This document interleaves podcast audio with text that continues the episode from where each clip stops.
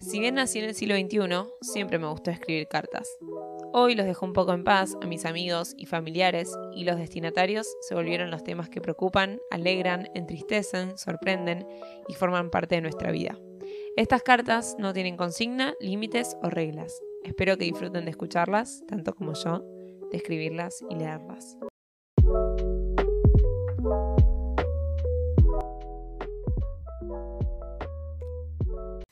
Hola, ¿cómo va? Bueno, bienvenidos al episodio especial de San Valentín, que llega un día después.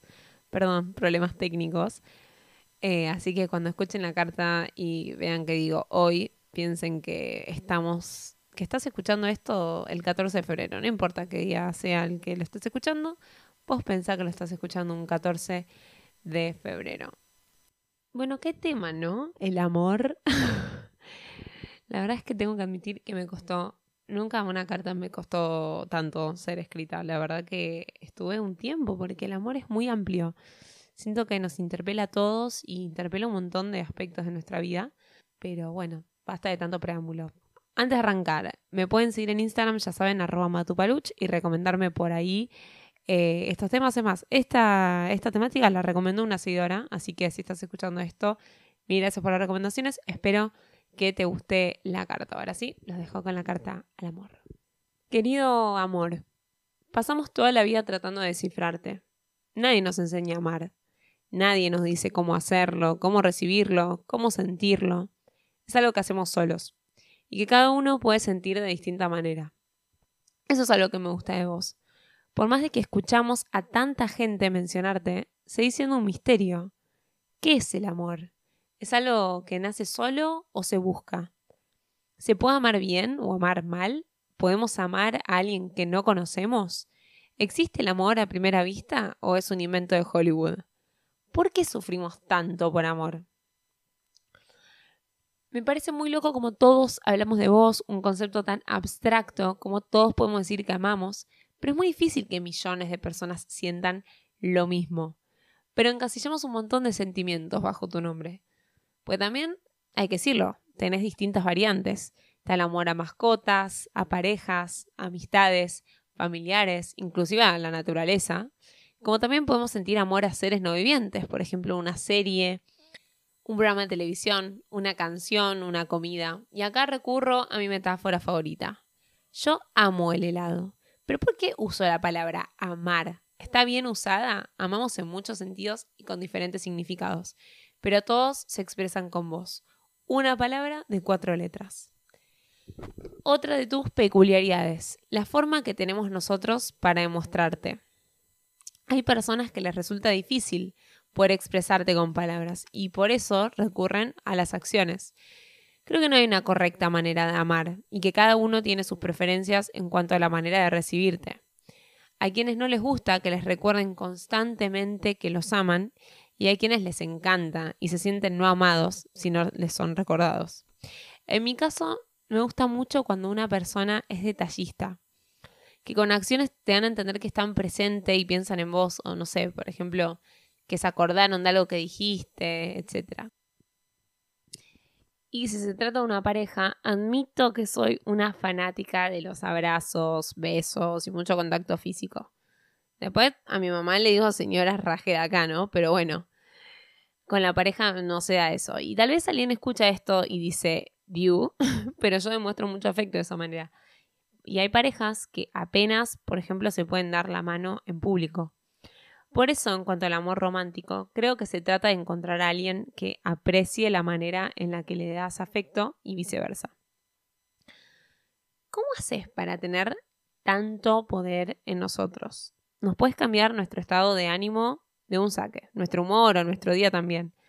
Haces que veamos la vida de otra manera. Puedo estar en la situación más paja de mi vida, pero quizás si estoy con alguien que amo me siento tranquila o contenida. Como también sentirnos para el orto si sufrimos de desamor. Tienes la capacidad de hacernos sentir lo más plenos hasta también lo más infelices del mundo. Porque se puede venir todo abajo cuando una persona que amamos nos traiciona o hace algo que nos decepciona. Como alguien en quien confiamos es capaz de hacer algo así.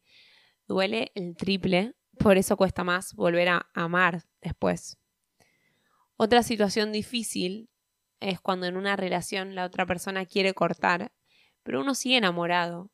Cuesta dejar de amar por imposición, por distancia, cuando no hay nada feo que te hayan hecho. Como también otra cosa que cuesta, el amor no correspondido. Sentir todo por alguien y que él o ella apenas te registre o no te mire como vos lo veas. Por eso, cuando es mutuo, ¡ah!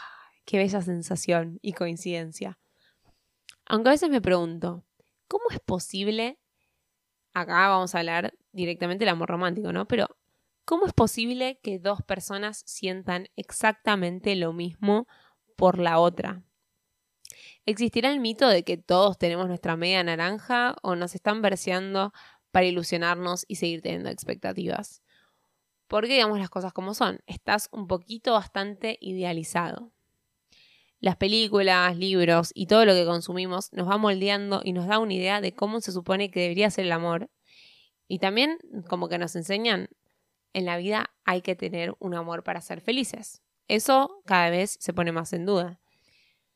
Pero, ¿qué pasa si lo que yo vivo no coincide con lo que me cuentan que debería sentir? Crecí, y me imagino que los que estén escuchando esto, si son millennials o centennials, o solamente conocen a alguien que lo sea, también crecieron con Cris Morena y el mundo feliz de Disney. O sea, básicamente tengo caca en la cabeza. Hay una gran brecha entre el mundo real y el que vemos en la pantalla durante nuestra infancia. Si dejo mi zapato en el boliche, no va a aparecer mágicamente un chongo que me busca el otro día a ver si me queda. Probablemente se queden en la cama todo el día con resaca. No existe Cenicienta, así que nos toca madurar. Madurar es entender que no sos perfecto, es saber que vamos a amar y eso muchas veces va a doler. Vamos a encontrar amores que no son sanos y nos va a costar alejarnos también. Ese es otro defecto tuyo. Como englobas tantas cosas, a veces perdemos noción de qué es amor y de qué se disfraza de amor, pero no lo es. Puede pasar que en una relación haya sobreprotección, posesión, maltrato, y eso sea justificado diciendo que es amor. Seguramente vaya a andar en esto en otra de mis cartas próximamente, pero bueno, muchos se aprovechan de vos para argumentar sus acciones tóxicas. Y lamentablemente es muy fina la línea, el disfraz es casi perfecto, y de pronto nos encontramos en una relación amorosa que podríamos llamar un falso amor. No hay una guía que nos diga esto es verdadero y sano y esto no. Y bueno, ahí nos toca a nosotros detectarlo. Cuando estás vos es como si estuviésemos bajo un efecto. Podemos hacer muchas cosas por amor. Cosas que en el momento no las pensamos bien, son actos impulsivos y quizás hoy nos arrepentimos. Estar dispuesto a hacer lo que sea por alguien. ¿Es una correcta definición de amor? Muchas veces hay gente que cambió por vos. Creo que es lindo poder adaptarse a otro siempre y cuando no pierda uno su esencia, que hay casos en donde eso pasa. Y como te digo, sos bastante poderoso. Por eso es importante ahí el amor propio, porque si no nos amamos a nosotros, es peligroso amar a otro. Hay que preguntarse. Las cosas que harías por el otro, ¿también las harías para vos? Y hay que decirlo, qué lindo es estar enamorado. Ponernos medio boludos y vulnerables, decir algunas estupideces, sonreír cuando nos dicen su nombre, estar pensando en esa persona y hace más llevadera la cosa.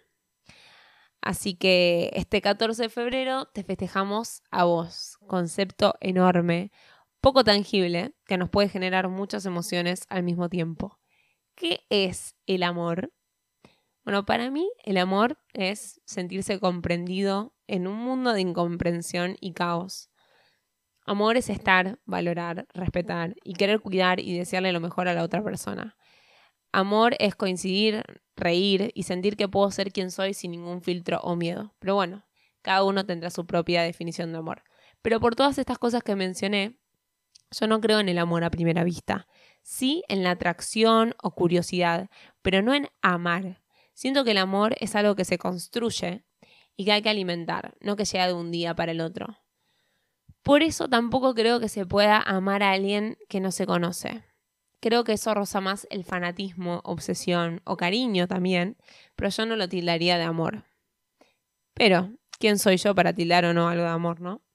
Dejemos eso a los artistas y autores que sin vos se caerían de hambre, ya que sos su principal fuente de inspiración. Hoy es tu día, te celebramos. Me gusta este invento yankee como excusa para festejarte, aunque habría que hacerlo todos los días, ¿no? Así que te invito y te motivo a que vayas a demostrar amor de la manera que quieras y que te salga. Esto hablándole a las personas que estén escuchando esto, a las personas que ames, de la manera que, puedas, pero no hace falta que sea 14 de febrero para hacerlo. Feliz día, saludos, Matu.